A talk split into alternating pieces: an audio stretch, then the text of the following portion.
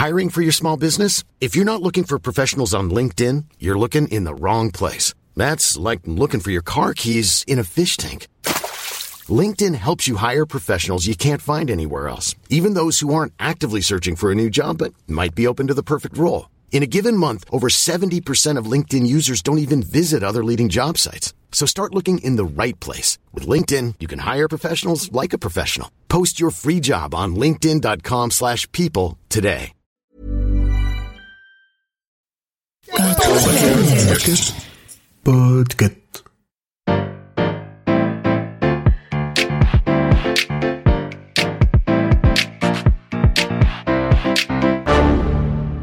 Bonjour, vous avez choisi la réponse D, mais d'abord écoutez la question. Aujourd'hui sur la thématique sport. D'où vient la tradition des sirènes au hockey sur glace? A. D'un supporter trompettiste. B. D'une alarme incendie. C. Du yacht d'un propriétaire d'équipe. D. La réponse D. En NHL, la Ligue nationale de hockey, on aime bien les traditions étonnantes. Les joueurs qui se laissent pousser la barbe jusqu'à la fin de leur saison, les superstitieux qui ne veulent pas toucher les trophées avant d'accéder à la finale, ou encore le lancer de casquette sur la patinoire quand un joueur marque trois buts. Et encore, à Détroit, on balance même des poulpes sur le terrain depuis les années 50. Mais le championnat, qui existe depuis plus d'un siècle, a aussi sa petite coutume sonore. Ça.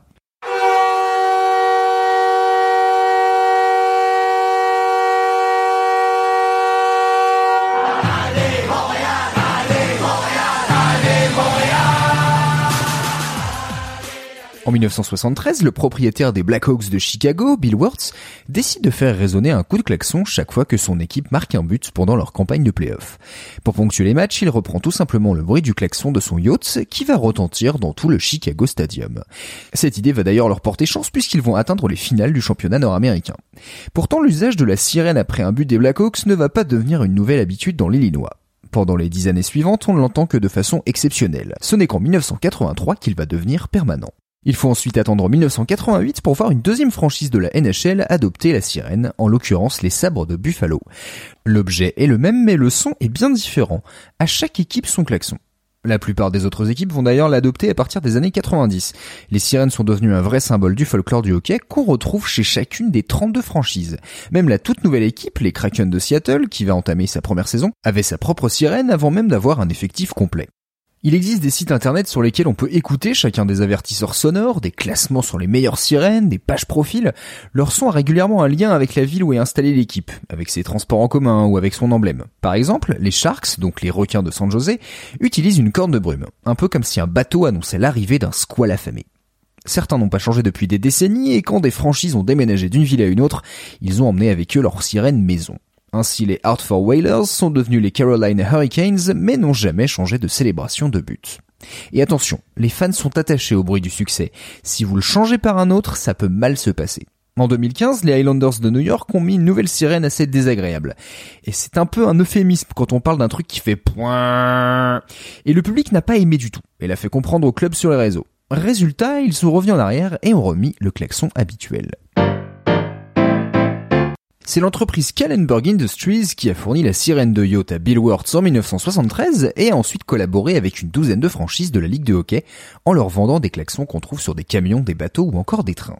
Pour acquérir un de ces modèles, il faut compter entre 700 et 2000 dollars. Pas sûr que l'investissement soit utile si vous n'avez pas une grande salle de sport, si possible avec une patinoire. En termes de son, on en a des graves, des aigus, certains mélodieux, d'autres plus directs, sur une note ou sur plusieurs, mais toujours bien bruyants.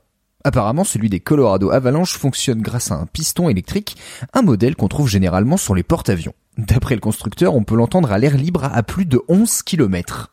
Chaque sirène est généralement suivie par une chanson populaire et parfois de sons caractéristiques. Les Coyotes de l'Arizona, par exemple, enchaînent leur coup de klaxon avec un morceau des Black Keys, Howling for You, hurler pour toi en français, avec en plus un hurlement de coyote par-dessus. Dans un style comparable mais encore plus spectaculaire, les Blue Jackets de Columbus ont choisi une courte sirène, coupée par ACDC qui chante For Those About to Rock, avant un énorme coup de canon. Et oui, ils utilisent un vrai canon tiré à blanc pour célébrer le début du match, les buts des Blue Jackets et leur victoire. En fait, si vous allez voir un match de hockey, euh, pensez surtout à vous échauffer les oreilles.